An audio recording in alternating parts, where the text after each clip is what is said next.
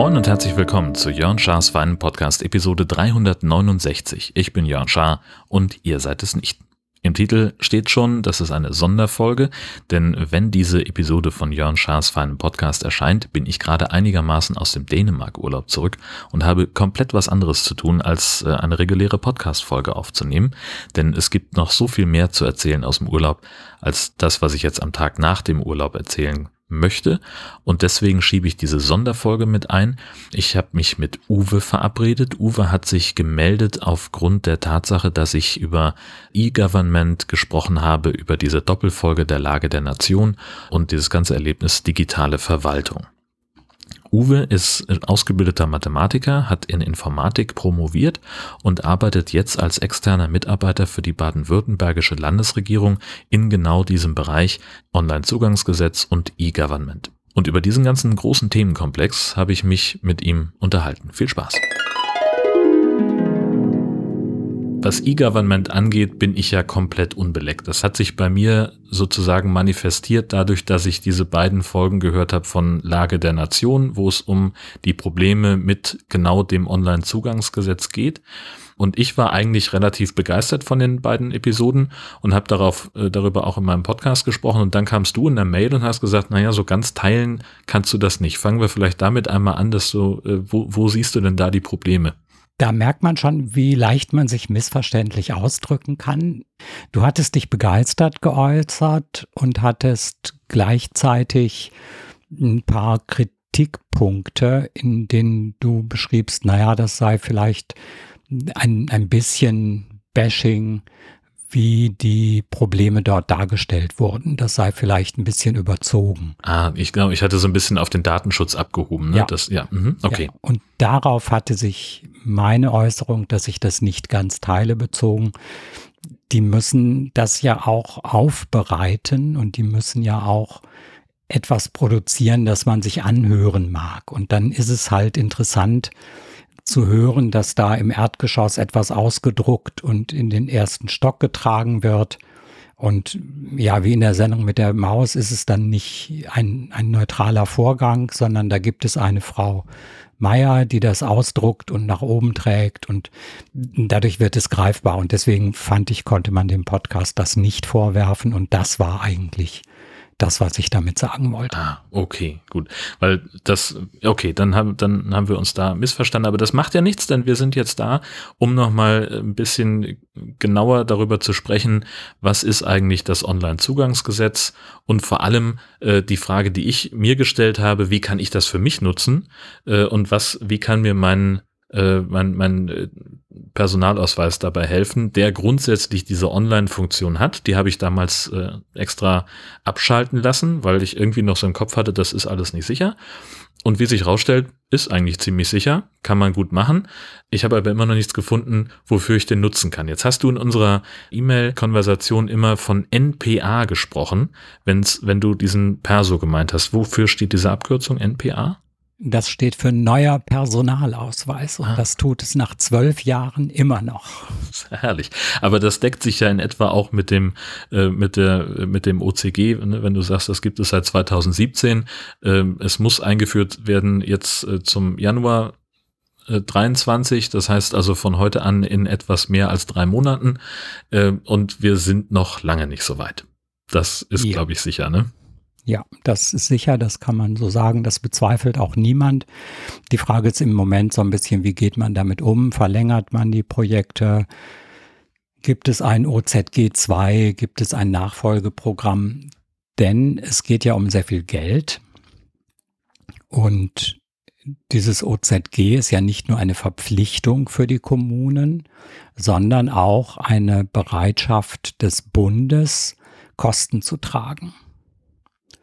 Und das läuft Ende dieses Jahres aus. Und dann fragt man sich natürlich bei den Kommunen, wie geht das denn weiter? Und wie ist das denn mit den Kosten für den Betrieb? Und können wir das denn alles leisten? Denn es gibt ja nicht nur große Kommunen, die finanziell gut dastehen. Es gibt ja auch die kleine Kommune mit in, in einer Stadt mit 20.000 Einwohnern, mit fünf Mitarbeitern oder zehn, ähm, die sehen müssen, wie sie über die Runden kommen. Ja, ja, das ist äh, tatsächlich ungefähr das, was äh, äh wo ich wohne. Husum hat etwa ungefähr 25.000 Einwohner. Ähm, da gab es jetzt vor kurzem einen äh, Zeitungsbericht, äh, leider hinter der Paywall, sonst würde ich den verlinken. Ähm, da hat sich nämlich äh, die Stadtverwaltung mal äh, Fragen stellen müssen dazu und die sagen, ähm, das funktioniert, es kann alles nicht funktionieren mit dem Onlinezugangsgesetz. Wir haben 575 Formulare in, äh, in der Stadtverwaltung, die bei uns im täglichen Umlauf sind.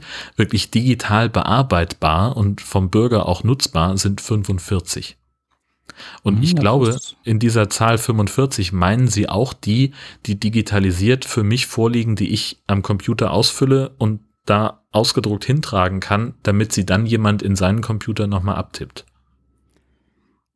Ja, und das ist der Kern dieses Problems, der ja auch in der Lage sehr schön beschrieben wurde. Die haben das ja gut auf den Punkt gebracht. Äh, die Anträge zu digitalisieren ist das eine. Die Verwaltung zu digitalisieren, das ist das, worum es eigentlich gehen sollte. Und das ist etwas ganz anderes.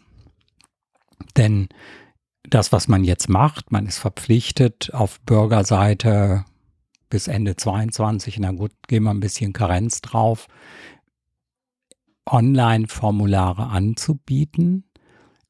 Aber wenn diese dann einfach in einem PDF münden und ein Sachbearbeiter dieses PDF in sein Fachverfahren eintippen muss, dann ist formal dem Online-Zugangsgesetz Genüge getan, aber es ist natürlich überhaupt gar nichts erreicht. Das ist eigentlich das, was mich daran am meisten erschreckt, dass das schon reicht. Also ähm, es gab auch von der Stadt Husum eine Pressemitteilung, die ich äh, verlinken kann. Und da heißt es, die Digitalisierung schreitet voran, hurra, äh, wir stehen, äh, wir sind sehr gut davor. Ähm, und die freuen sich einfach zum Beispiel darüber, dass es jetzt ein eine Online-Terminvergabe gibt und dass da ein, ein, äh, eine so eine Art Packstation vorm Rathaus steht, wo man einen bestellten Ab, äh, Ausweis abholen kann, äh, ohne dafür nochmal ins Bürgerbüro zu müssen. Ähm, ja. Und das Ehrenamt äh, der, der Stadtverwaltung die sagen, ja Mensch, seitdem wir jetzt vor ein paar Jahren die Sitzungsunterlagen alle digital bekommen, äh, seitdem haben wir viel weniger Papier zu Hause und das ist ja eigentlich auch ganz praktisch. Aber es ist halt alles irgendwie nicht so richtig vom, vom Nutzer her gedacht. Und äh, das ist eigentlich das, was, was mich so ein bisschen umtreibt. Ähm, wir haben in Nordfriesland äh, jetzt ein, ein Bürgerportal. Das ist eine Seite, wo alle digital erreichbaren Dienstleistungen aufgelistet sind. Das, da sind dann auch irgendwie Bekanntmachungen der Gemeindeverwaltung Hallig-Hoge mit dabei.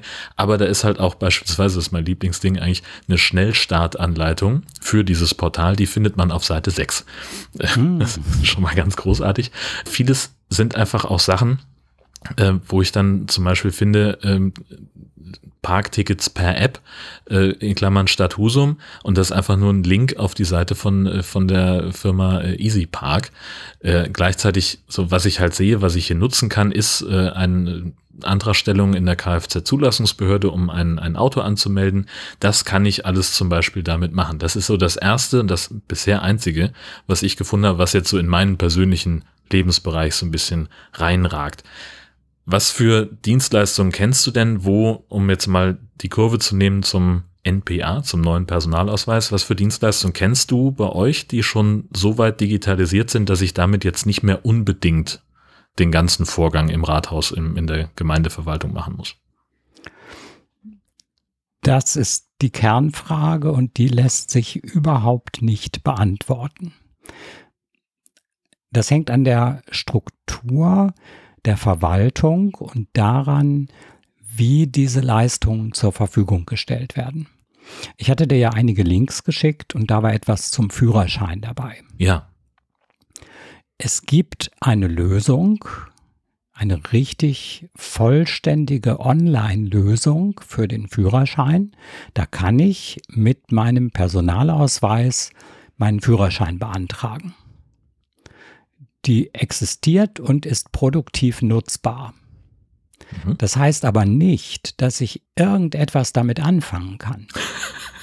Schön. Denn Ob diese Lösung eingesetzt wird in einer Kommune, das entscheidet die Kommune selbst.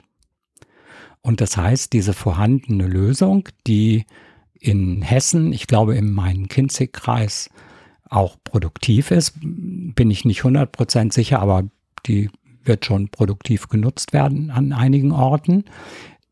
Die gibt es halt hier in Braunschweig nicht. Mhm. Und das heißt, ja, auf der einen Seite ist das ein Erfolg, es gibt eine Lösung. Auf der anderen Seite nützt mir das überhaupt gar nichts, weil sie nicht für mich vorgesehen ist. Super. Und das ist grundsätzlich bei allen Leistungen so. Zunächst mal gibt es Unterschiede zwischen den Bundesländern. Die Bundesländer betreiben jeweils eigene Portale und auf so einem Portal kann ich zunächst mal einen Account anlegen. Da habe ich dann sowas ähnliches wie eine E-Mail-Adresse. Allerdings ist es keine E-Mail, die durch die Welt geschickt wird, sondern ich kann auf diesem Portal-Server Nachrichten lesen, die mir eine Behörde geschickt hat. Ich bekomme eine E-Mail-Benachrichtigung. Das ist so ähnlich wie bei der Bank. Mhm. Da habe ich ja auch eine, einen sicheren Zugang zu meiner Bank und die können mir Postfachnachrichten schicken. Und wenn ich zum Beispiel einen Online-Antrag ausfülle und absende über das entsprechende Portal, dann kann ich meinen Antrag dort sehen und ein Sachbearbeiter kann mir zum Beispiel eine Frage schicken dazu. Mhm. Das leisten diese Länderportale. Die hat aber jedes Land für sich. Es gibt auch etwas, das heißt Bund-ID. Die Idee dahinter ist, naja, es gibt ja Menschen, die ziehen vielleicht aus Husum nach München oder umgekehrt. Mhm. Die möchten ja dann mit einer ID weiterarbeiten können.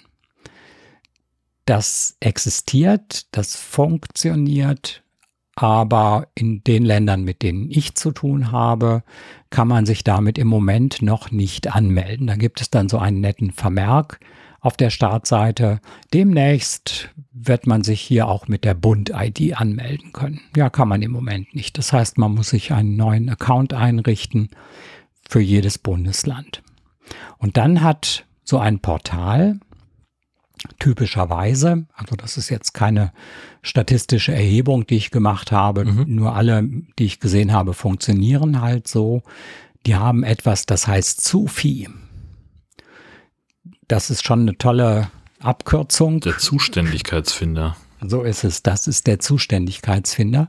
Und das ist ein wirklich hilfreiches Tool. Ich kann über eine Schlagwortsuche, ich kann über eine Lebenslage in einer Suchmaschine herausfinden, an welche Behörde muss ich mich überhaupt wenden. Versuchen wir es direkt mal. Ich probiere es einfach mal aus. Ich habe jetzt den, den Zufisch, den Zuständigkeitsfinder Schleswig-Holstein offen. Und da kann mhm. ich eingeben, ich wohne in Husum. Sehr gut, Husum Schleswig-Holstein kann ich auswählen. Und dann sagen wir mal Fahrzeug anmelden. Für den, das ist jetzt das erste, was mir einfällt. Zulassung für Neufahrzeuge. Ja, siehst du, das klicke ich an. Und dann kann ich da direkt einen Online-Antrag anklicken. Und das erfordert noch nicht mal eine Registrierung. Das ist ja schon mal schön. Also das funktioniert. Das ist gut. Ja, ich hatte dir einen Link geschickt auf die Service BW-Seite. Mhm. Und zwar hatte ich mal nach einem Führungszeugnis geschaut. Ja. Motiviert dadurch, dass du irgendwas erwähnt hattest, du hättest dir ein Führungszeugnis in der Behörde abgeholt und ja, hattest genau. da äh, etwas mit, mit einer Person, die mit dem Wartesystem nicht klarkam. Genau. Und jetzt sehe ich hier in Baden-Württemberg für das Führungszeugnis gibt es einmal einen Link online beantragen und dann gibt es auch einen Link online ausweisen, Schritt für Schritt erklärt. Mhm. Und wenn ich aber dann da drauf klicke und das online beantragen möchte, wirklich, dann mache ich nichts mit meinem Personalausweis. Wir kommen ja von der EID, ja. vom NPA. Obwohl hier steht, Online-Ausweisen Schritt für Schritt erklärt, hat das mit dem konkreten Prozess an dem konkreten Ort, ich hatte das für Freiburg einfach mal ausprobiert, nichts zu tun, sondern stattdessen werde ich da aufgefordert, meinen Personalausweis zu fotografieren und ein Foto vom Personalausweis hochzuladen. Geil. Das kann in Stuttgart ganz anders aussehen. Auch da habe ich jetzt keine, keine nähere Untersuchung gemacht. Ja. Es gibt halt keine Verpflichtung für Kommunen, ein Verfahren wirklich einzusetzen. Und ja, teilweise sind sie etwas zögerlich. Ich kenne eine wirkliche Erfolgsgeschichte in Baden-Württemberg. Das ist ein Verfahren, das oh, am, am Freitag hatte eine Kollegin das erzählt, 470 Kommunen in oder 460 Kommunen in Baden-Württemberg nutzen. Das ist der Online-Bauantrag. Mhm. Also es gibt auch Dinge, die sich durchgesetzt haben schon, aber es dauert. Es gibt auch Dinge, die wirklich richtigen Mehrwert bieten, die jetzt gerade am Start sind, bei denen man noch abwarten muss, ob sie sich durchsetzen werden. Hast du da ein Beispiel? Wenn ich mit Lebensmitteln arbeite, brauche ich eine Belehrung nach dem Infektionsschutzgesetz. Mhm. Das hat bisher immer so funktioniert, dass ich zu einer Behörde gehe und sage, ich brauche eine Belehrung, dann geben die mir einen Termin. Typischerweise sind das so, so Gruppentermine. Da erklärt jemand, worauf man achten muss. Ich bezahle meine Gebühr und am Ende bekomme ich meine Bescheinigung, dass ich eine Erstbelehrung erhalten habe, die lege ich meinem Arbeitgeber vor und dann darf ich mit Lebensmitteln arbeiten. Der Arbeitgeber muss mich dann auch nochmal belehren. Da gibt es noch eine, eine, Reihe von zusätzlichen Schritten, die gemacht werden müssen. Aber diese Erstbelehrung, mhm. die mache ich entweder bei einer Behörde oder bei einem Amtsarzt oder bei einer autorisierten Person. Wir haben in Baden-Württemberg jetzt ein Verfahren an den Start oder sind dabei, es an den Start zu bringen. Da wird diese Belehrung online gemacht. Mhm. Das heißt, ich weise mich zunächst aus. Dabei habe ich übrigens die Wahl, ob ich das mit meinem neuen Personalausweis elektronisch machen möchte oder ob ich ein, eine Kopie meines Personalausweises hochladen möchte. Mhm. Und dann sehe ich Videosequenzen. Ich weiß nicht genau, wie lang dieses Video ist. Es ist in acht oder neun Teile eingeteilt. Und ich sehe immer eine Videosequenz an und beantworte danach Fragen zu dieser Videosequenz. Also sowas wie äh, der Mitarbeiter popelt sich erst in der Nase und knetet dann das Hackfleisch und du musst dann genau. beantworten, äh, war das jetzt schlau oder zulässig. Mhm. Okay. Ja, genau. Wobei die Fragen schon ein bisschen behördenmäßiger gestellt sind, aber darauf läuft es letztlich hinaus. Ja. Das ist auch keine richtige Prüfung, die da stattfindet, aber ich muss mich mit den Inhalten auseinandersetzen.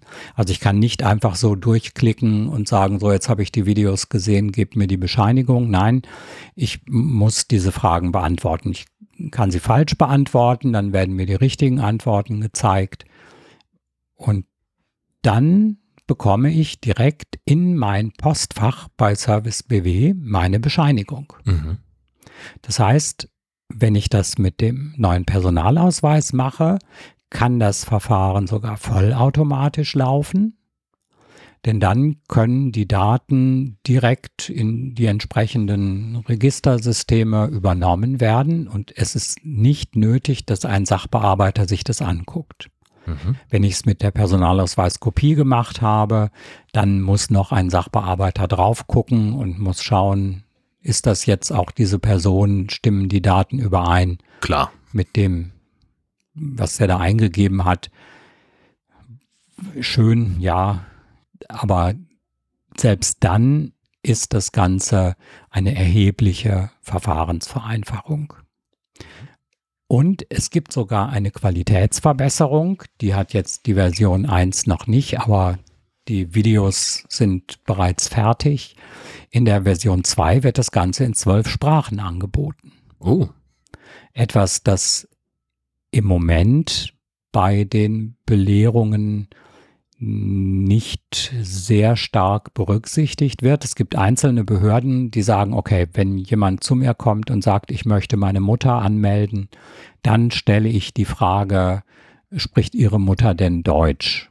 Oder mhm. müssen wir dafür sorgen, dass ein Übersetzer anwesend ist? Aber wenn jemand sich einfach anmeldet, ist nicht sichergestellt, dass der wirklich versteht, was ihm dort erzählt wird. Da sind wir dann einen Schritt weiter. Wenn wir das in zwölf Sprachen anbieten können, haben wir einen echten Mehrwert für alle Beteiligten. Also es gibt auch solche Beispiele. Das Ganze wird jetzt gerade in einem ersten Landratsamt nochmal getestet. Das ist so ein, so ein Beta-Test, der dann unter Echtbedingungen erfolgt. Ja, und danach werden Kommunen entscheiden, wir setzen es ein oder wir setzen es nicht ein. Mhm. Und das hängt von vielen unterschiedlichen Faktoren ab, wie sie sich entscheiden. Und das entscheidet jede Kommune für sich. Und das ist halt einer der Punkte, die dort einer schnellen Digitalisierung ein bisschen im Wege stehen. Und das ist es auch, was ich heraushöre, was die Leute in der Lage meinen, wenn sie sagen, naja, wenn man diese EID durchsetzen will, dann muss man ein, ein Verfahren nehmen, bei dem man die Nutzung des elektronischen Personalausweises erzwingt und bei dem man sagt, du kannst das jetzt nur dann online machen, wenn du den elektronischen Personalausweis nutzt. Ja. Und darüber kann man dann sowohl die Behörden als auch die Antragsteller, die Bürger dazu bringen, seufzend sich mal mit dem Thema auseinanderzusetzen. Und damit habe ich jetzt den Bogen zum neuen Personalausweis oder EID wird es gelegentlich genannt. EID ist diese Online-Funktion auf dem neuen Personalausweis geschlagen. Und zu der Situation, in der ich mich Anfang des Jahres befunden habe, als ich jetzt das erste Mal mit IT im Behördenumfeld in Kontakt kam. Naja, so ganz das erste Mal war es nicht. Ich hatte schon mal ein Projekt für Finanzämter gemacht.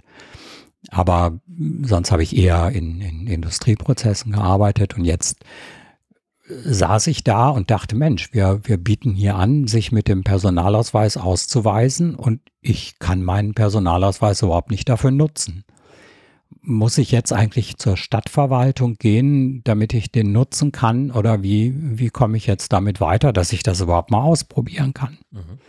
Mit dem Personalausweis. Und seit Anfang des Jahres, das ist wirklich ein ziemlich neuer Service, gibt es diese Seite PIN-Rücksetzbrief beantragen. Mhm. Bei der Aktivierung des Personalausweises gibt es zwei Dinge. Bei dir scheint es, so wie ich es vorhin rausgehört habe, so zu sein, dass der deaktiviert ist. Das genau. heißt, genau. der Personalausweis kann überhaupt keine EID. Das galt bis 2017 als Standardfall und man konnte auswählen, na, ich möchte das aktivieren lassen. Und dann bekam man so einen PIN-Brief ausgehändigt und die Funktion auf dem Personalausweis wurde aktiviert. Genau, und ich habe mich damals aktiv dafür äh, ausgesprochen, das nicht zu aktivieren, mhm. weil ich damals eben Bedenken hatte, dass, das, dass damit irgendjemand Schindluder treiben könnte. Ja, und das war auch die Situation in den Behörden, wenn man gefragt hat, ja, warum sollte ich das denn tun? Dann hörte man in sehr vielen Behörden von den Sachbearbeitern, ja, das weiß ich auch nicht. Und ob das sicher ist, kann ich auch nicht sagen. Hm. Also mein Personalausweis ist auch nicht aktiviert. Ja. Gut, seit 2017 ist die Situation etwas anders. Da sind die Ausweise standardmäßig aktiviert und man muss schon mal ein, das ist so ein äh, Opt-out-Verfahren sozusagen, man muss schon mal äh, aktiv sagen, deaktivier mir den bitte. Mhm. Und dann ist sie tatsächlich deaktiviert worden. Der einfachere Weg, und das war auch der, den ich damals gegangen bin, war zu sagen, ja, ich habe jetzt hier einen PIN-Brief und den benutze ich einfach nicht. Ich schmeiß den weg. Jetzt mag der Personalausweis dafür aktiviert sein, aber ohne PIN kann man damit nichts anfangen. Also nutze ich den nicht. Und für solche Menschen ist diese Seite mit dem PIN-Rücksetzbrief eine ganz tolle Geschichte. Das sind auch seit Anfang des Jahres über 120.000 PIN-Briefe angefordert worden wohl. Okay. Man kann mit dem Personalausweis, wenn er denn überhaupt aktiviert ist, in der App direkt online einen PIN-Brief beantragen und der wird einem nach Hause geschickt an die Meldeadresse, die aus dem Personalausweis stammt. Über das Postident-Verfahren wird dann nochmal sichergestellt, dass man auch derjenige ist, der diesen Brief entgegennimmt. Das heißt, da muss man seinen Personalausweis vorzeigen und dann kriegt man diesen Brief ausgehändigt. Mhm. Das ist nur so ein zusätzliches äh, Sicherungs- Merkmal, damit nicht jemand in mein Haus eindringt, ja. mich im Keller einsperrt und diesen PIN-Brief entgegennimmt, um sich dann auszuweisen. Ist ja, also so wie du es schilderst, auch grundsätzlich äh, sinnvoll. Ja. Das möchte man ja gut. vermeiden. Ich habe es jetzt ein bisschen, in den allermeisten Fällen wird damit kein Unsinn gemacht und es ist gibt sicherlich nur wenige Fälle, in, in denen jemand die kriminelle Energie aufbringt. Nur äh, gibt es solche Fälle natürlich. Da gibt es dann die Oma, die man gerne beerben möchte und die verstockt irgendetwas verweigert und dann ist es ja ganz praktisch, wenn ich es schaffe, an ihren Personalausweis zu kommen und mir die PIN-Nummer zu beschaffen, denn dann kann ich mich damit ausweisen. Mhm. Und das verhindert man so ein bisschen. Ja. Wenn der Ausweis wirklich nicht aktiviert ist, dann gibt es einen Weg zum Amt. Denn dann muss er aktiviert werden und das kann nicht irgendwie online geschehen, sondern das kann nur das entsprechende Bürgerbüro tun. Da legt man den vor und die schalten das dann frei. Genau, habe ich jetzt gerade am Montag gemacht. Äh, kann ich aus eigener Anschauung sagen, dauert fünf Minuten.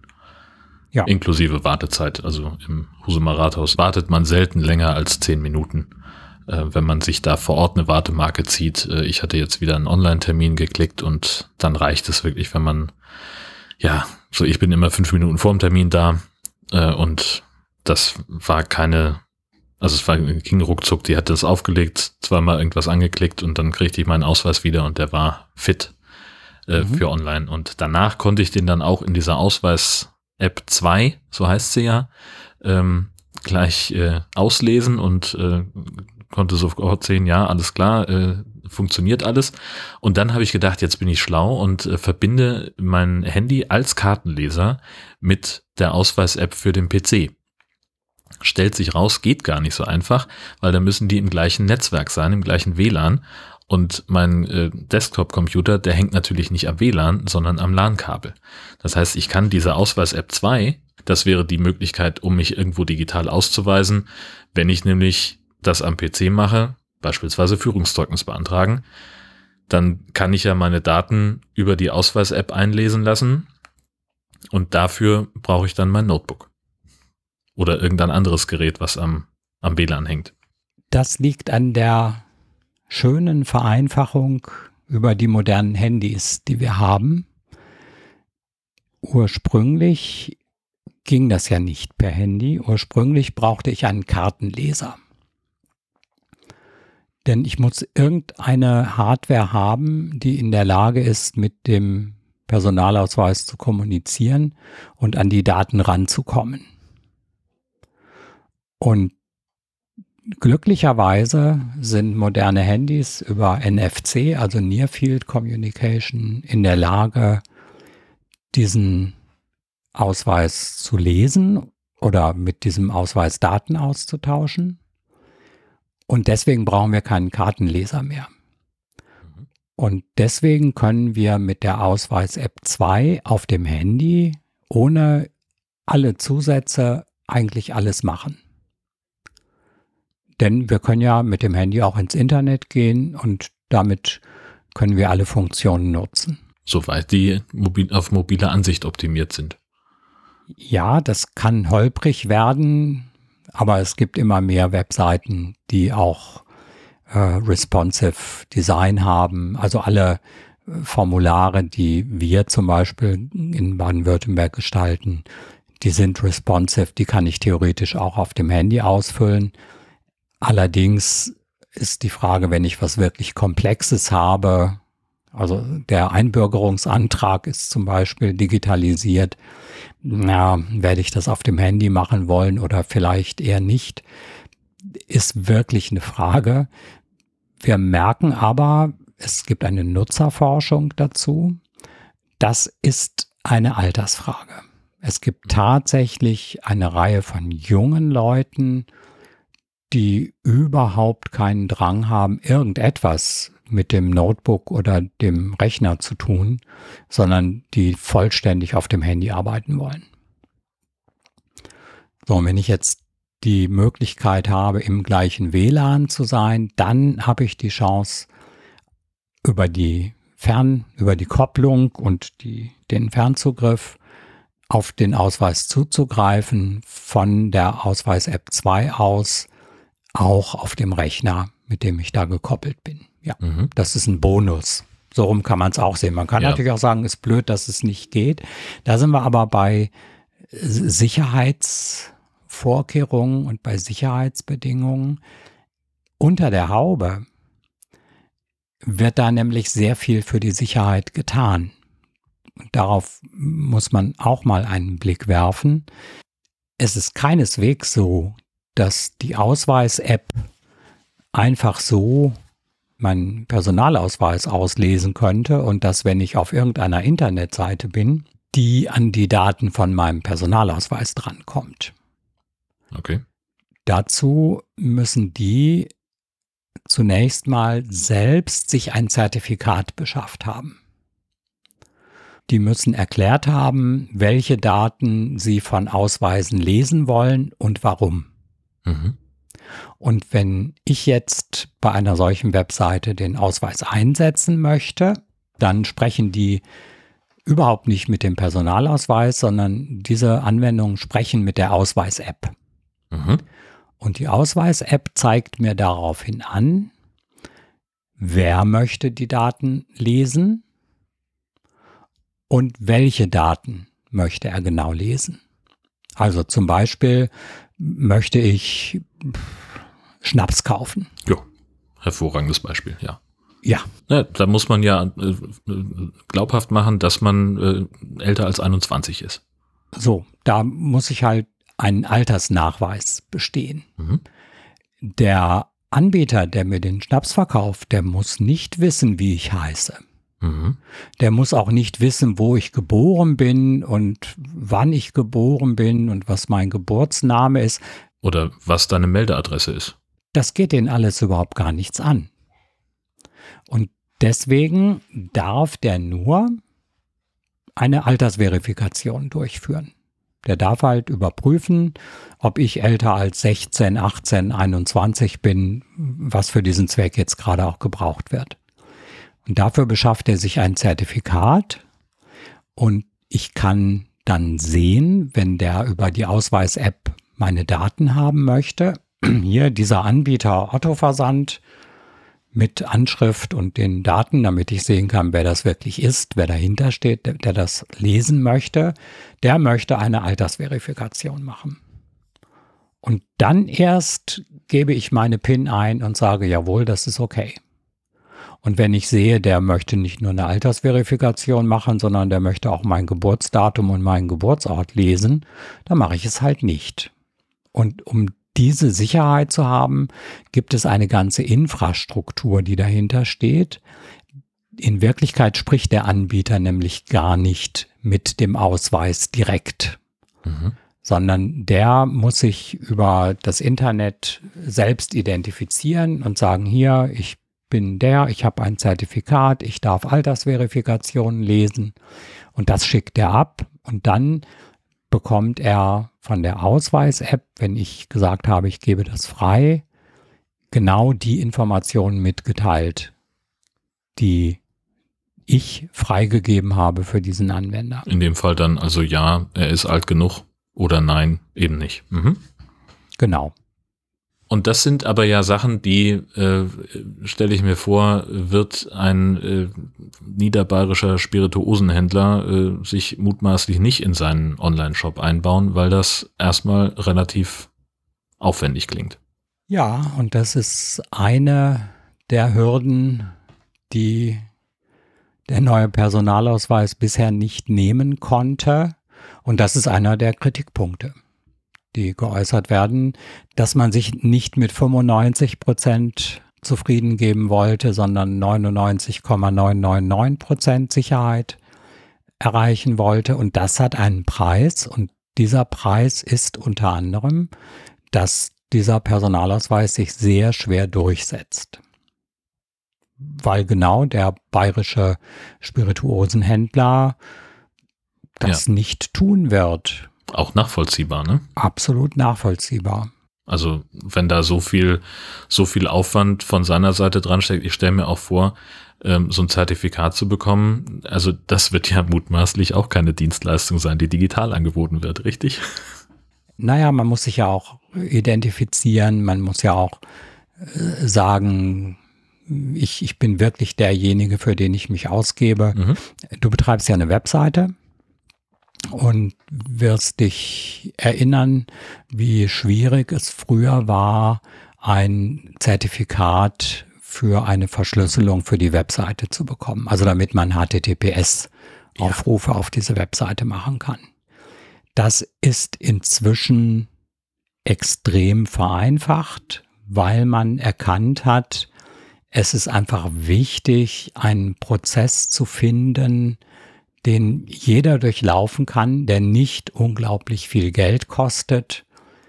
Und dann haben sich Leute gefunden, die gesagt haben, jawohl, das möchten wir und das sponsern wir und jetzt entwickeln wir Let's Encrypt und dann haben wir eine sichere Kommunikation zwischen Webseiten und den Leuten, die sie lesen. Kommt dann immer noch auf den Hosting-Anbieter an. Also ich habe genau deswegen gerade den Anbieter äh, mit den allermeisten meiner Websites gewechselt, weil nämlich der, bei dem ich bisher gewesen bin, äh, genau Let's Encrypt nicht so ohne weiteres angeboten hat, sondern die eigene Lösung bevorzugt hat. Äh, die hat mich mhm. im konkreten Fall pro Jahr 180 Euro gekostet.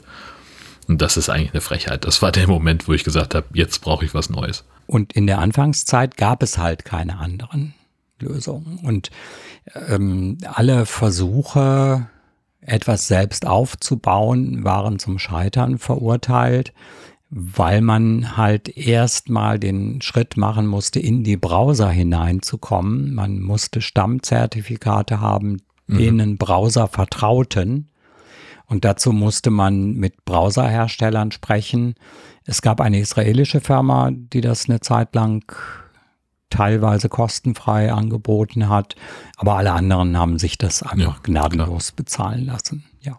Und genau diese Hürde der hohen Kosten ist auch das. Davon waren wir ja gekommen mhm. beim Personalausweis, was es schwierig macht, diese Lösung durchzusetzen. Und wenn es denn eine einfache Lösung gibt, die auch für Unternehmen einfach und gut einsetzbar ist, ja, dann kann man das Ganze vielleicht ein bisschen anschieben. Die Frage ist, ob wir da jemals hinkommen werden. Das, das ist ja äh, das, was letztlich über allem steht äh, in, dem, in dem Zusammenhang. Die Frage, ob das jemals vollständig umsetzbar sein wird. Denn es gibt ja Konkurrenz, also nicht Konkurrenz für den Personalausweis, aber Konkurrenz für die Identifikation im Netz. Die großen Player haben ihre Apple-ID, haben ihre Google-ID, haben ihre Amazon-ID, bei denen man nur rudimentäre Sicherheit haben kann. Aber zum Beispiel für Bezahlvorgänge reicht das ja aus. Da gibt es eine Kreditkarte, von der das bezahlt mhm. wird und der Rest ist mir egal. Und die werden möglicherweise sich in, in diesen Identifikationsmarkt weiter bewegen. Also es ist zum Beispiel nicht möglich, im, im App Store eine äh, Applikation für ein iOS, für ein, für ein iPhone unterzubringen, das Authentifizierung vorsieht und nicht die Apple ID erlaubt. Okay. Man kann auch andere Authentifizierungen, aber die Apple ID muss immer dabei sein. Das sind genau die Dinge, wie die großen Player ihre IDs und ihre Identifikationsmethoden pushen und vorantreiben. Und etwas entsprechendes gibt es halt nicht für den Personalausweis. Das macht es nicht unbedingt einfacher. So sieht's aus. Ja, und vielleicht noch ich weiß nicht genau, wie lange wir Zeit haben und plaudern wollen. Ich neige dazu, mich zu verplaudern, wenn ich über dieses Thema spreche. Äh, wir haben so viel Zeit, wie wir brauchen. Okay. Ähm, noch ein, ein Wort zur Signatur. Grundsätzlich weise ich mich nur aus mit meinem elektronischen Ausweis. Das ist so, wie wenn ich zu einer Behörde gehe oder zu einer Bank und die sagen, jetzt zeigen Sie mir mal Ihren Ausweis, damit ich glauben kann, dass Sie das auch wirklich sind. Mhm. Und das mache ich elektronisch mit dem NPA und nicht mehr. Damit habe ich nichts unterschrieben. Mhm. Das ist keine Signatur. Das heißt, wenn ich einen Antrag an eine Behörde richte und dabei den elektronischen Personalausweis vorlege, dann habe ich nur sichergestellt, dass derjenige, der diesen Antrag stellen möchte, hier die Person ist. Mhm. Ich habe nichts unterschrieben. Das ist ein ganz eigenständiges Thema, bei dem der neue Personalausweis eine Rolle spielen könnte, bei dem es möglich ist, auch tatsächlich mit dem NPA Lösungen zu finden, die technisch sicher sind, die anerkannt sind, mit denen ich elektronisch unterschreiben kann. Ich hatte diese SignMe-Seite mal verlinkt. Das ist die Lösung für die elektronische Unterschrift von der Bundesdruckerei. Das ist aber nicht mehr umsonst. Also beim SignMe ist es so, dass man irgendwie ein ein oder zehn Credits. Also man bekommt eine gewisse Zahl kostenlos und damit kann man dann einmal unterschreiben oder vielleicht auch zweimal. Wenn man das aber wirklich nutzen möchte, dann muss man dort Punkte kaufen. Und diese Punkte werden dann verbraucht dadurch, dass man elektronische Unterschriften leistet. Aber das nutzt ja dann auch wieder keiner mehr. Das wird schwer durchzusetzen sein, ist aber der eigentliche Witz. Wenn ich einen Vertrag abschließen möchte, dann muss ich ihn in der Regel unterschreiben. Das wird, wenn ich die Flasche Wodka beim bayerischen Spirituosenhändler kaufe, nicht nötig sein, weil, ja gut, das ist ein so kleines Geschäft, das kann ich auch im Laden machen und da geht sofort das Geld über den Tisch und alles ist gut. So wie ich ja auch online einen Handyvertrag abschließen kann, beispielsweise. Ja. Da fragt ja auch keiner nach einer eigenhändigen Unterschrift. Ja, da wird's schon ein bisschen heikler. Und wenn du online ein Auto kaufen möchtest, mhm. dann reden wir schon von, von Vertrauensaufbau und möglicherweise reden wir auch davon, dass jemand eine Unterschrift braucht. Und gerade wenn es an Behörden geht, dann müssen bestimmte Anträge unterschrieben sein, weil es einfach so im Gesetz steht. Na klar. Es gibt das Schriftformerfordernis. Man hat im Zuge der Digitalisierung erkannt, dass es ganz oft an Stellen im Gesetz steht, an denen es irgendwie nicht richtig sinnvoll ist und dass man das ausbügeln sollte. Deswegen hat man extra ein Vereinfachungsgesetz erlassen, dass es leichter macht, die Schriftformerfordernis aus Gesetzen herauszunehmen. Aber da muss sich auch erstmal jemand finden, der das antreibt und der das herauszunehmen versucht. Also ein konkretes Beispiel, Röntgengeräte, die so in, in Arztpraxen genutzt werden, die müssen entweder angezeigt werden oder es braucht eine Genehmigung. Das hängt damit zusammen, wie die Geräte eingesetzt werden, wo sie eingesetzt werden und so weiter. Und aus irgendwelchen Gründen, die kein Mensch mehr so genau kennt, steht in dem Gesetz für die Anzeige eines Röntgengerätes drin, dass es ein Schriftformerfordernis gibt. Und für die Genehmigung steht es nicht drin. Ach so. Ja, solche und solche Fälle gibt es zuhauf. Und in diesem Fall ist es so, dass man das wohl ausgebügelt hat.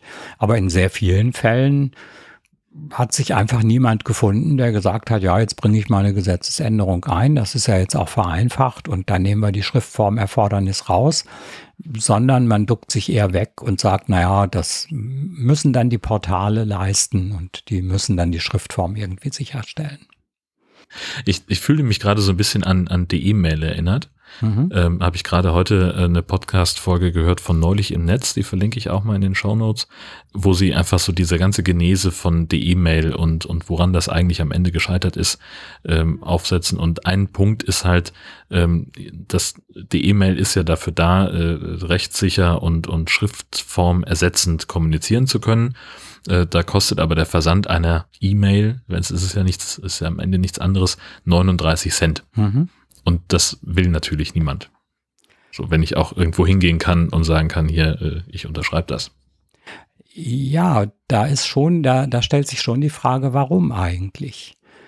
Hm, ich teile die Beobachtung, nur wenn ich mir überlege, ich muss vielleicht mit dem Auto 30 Kilometer fahren bis zum nächsten Kreishaus, um dort eine mhm. Unterschrift zu leisten, und ich könnte das durch eine Zahlung von 39 Cent ersetzen, wäre die rationale Entscheidung ja schon zu sagen, ich bezahle mal diese 39 Cent. Ja klar, aber du zahlst halt auch 5 Euro im Monat für dein Konto. Okay, also ich habe eins der ersten der E-Mail-Konten, dafür zahle ich nichts. Die ah, okay. sind noch kostenlos. Wobei die E-Mail ist halt einfach gescheitert. Es gibt Gründe, warum es gescheitert ist. Tatsache ist aber auch, dass Behörden die ja zur Kommunikation per E-Mail in gewisser Weise verpflichtet sind, ganz oft gar keine E-Mail-Konten haben. Oder sie haben eins und niemand hat den Zugang dafür. Das heißt, man kann denen so eine E-Mail schreiben, aber sie können sie nicht lesen.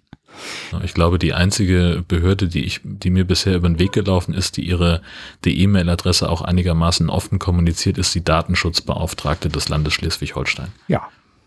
Ich habe den E-Mail-Account, glaube ich, 2014 oder also vor, vor ziemlich langer Zeit eingerichtet. Die Anzahl der E-Mails, die ich empfangen oder versendet habe, seitdem ist null. Mhm. Also es, es gibt einfach keine, keine Partner. Ich habe allerdings auch über zehn Jahre lang E-Mails mit elektronischer Signatur versendet.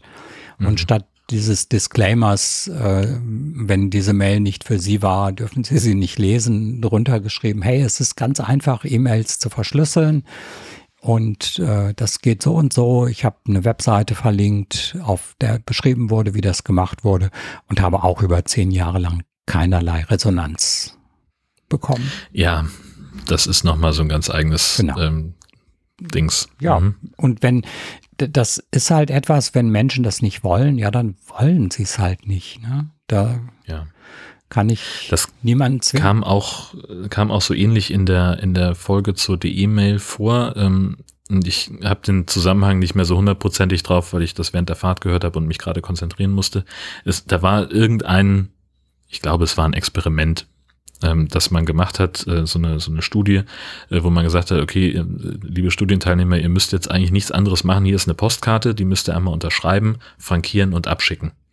Diese Hürde alleine war schon zu groß und da ging es einfach nur um eine Postkarte, also nichts, kein, kein technischer Aufwand dahinter. Ne? Also wenn ich sage, wenn, wenn ich höre, als, als jemand, der vielleicht irgendwie so ein bisschen äh, erweiterte Nutzerkenntnis hat, äh, E-Mails digital signieren und äh, öffentlicher und privater Schlüssel und Bing Bung Bang, das sind für mich böhmische Dörfer. Mhm. Aber halt einfach so der Aufwand, Signatur, also Unterschrift auf eine Postkarte, Briefmarke draufkleben, das ist ja nun mal eine gelernte Kulturtechnik.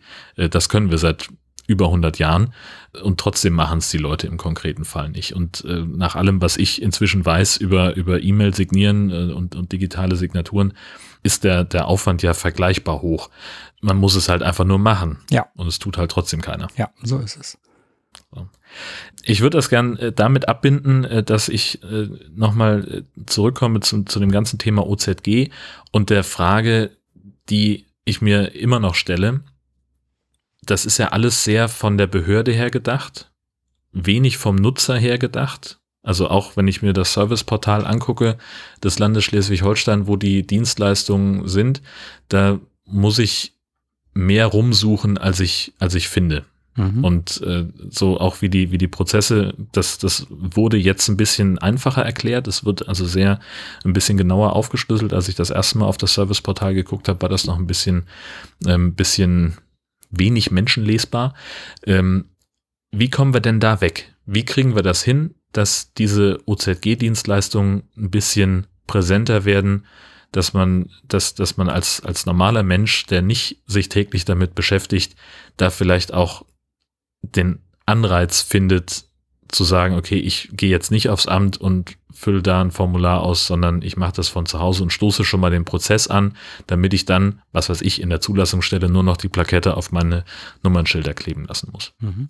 Also zum einen denke ich genau, solche Anwendungen sind es, die das voranbringen, wo ich einen richtigen Nutzen habe. Wenn ich einmal diese Plakette habe, dann kann ich sehr viel online machen und ich kann irgendwann sogar ein Fahrzeug abmelden, online ummelden. Da, da geht halt plötzlich sehr viel, wenn ich das gemacht habe. Und da haben wir die, die Kernfunktionen, in denen wir die Menschen ja auch wirken lassen müssen, die sowas können. Man versucht Nutzerforscher in die Prozesse zu integrieren, soweit man das kann. Und bei dem Prozess zur Digitalisierung der Erstbelehrung zum Infektionsschutzgesetz, den ich vorhin erwähnt habe, da hatten wir einen ganz tollen Nutzerforscher, der konsequent den Blickwinkel der Bürger eingenommen hat und gesagt hat, ich verstehe das nicht. Was will dieser Satz sagen? Mhm wir müssen diesen Satz so formulieren, dass ich den verstehen kann. Und der hatte wirklich ein, ein Händchen dafür und man entwickelt für die vielen anderen, die dieses Händchen nicht haben, Richtlinien und sagt, passt mal auf, wenn ihr so ein Formular schreibt, dann achtet darauf, dass ihr so schreibt, wie ihr auch reden würdet. Verwendet kein Amtsdeutsch, schreibt nicht im Passiv, sprecht die Leute direkt an, stellt Fragen. So, da baut man ein Regelwerk auf. Und ja, das ist im Moment gerade schwierig. Dieses Regelwerk trifft auf Menschen, die viele Jahre lang Behördenformulare erstellt haben und dies halt anders gemacht haben. Natürlich können die nicht von jetzt auf gleich umschalten. Trotzdem kann man vom Prozess her sagen, da gibt es jetzt eine Instanz Nutzerforschung und die haben auch ein Mitspracherecht und die dürfen an den Formularen durchsetzen, dass sie menschenlesbarer werden. Und so etwas macht man und dieser Prozess ist im Gang und der wird auch in sehr vielen Bereichen Erfolg haben. Es braucht nur seine Zeit. Und das werden wir nicht verhindern können.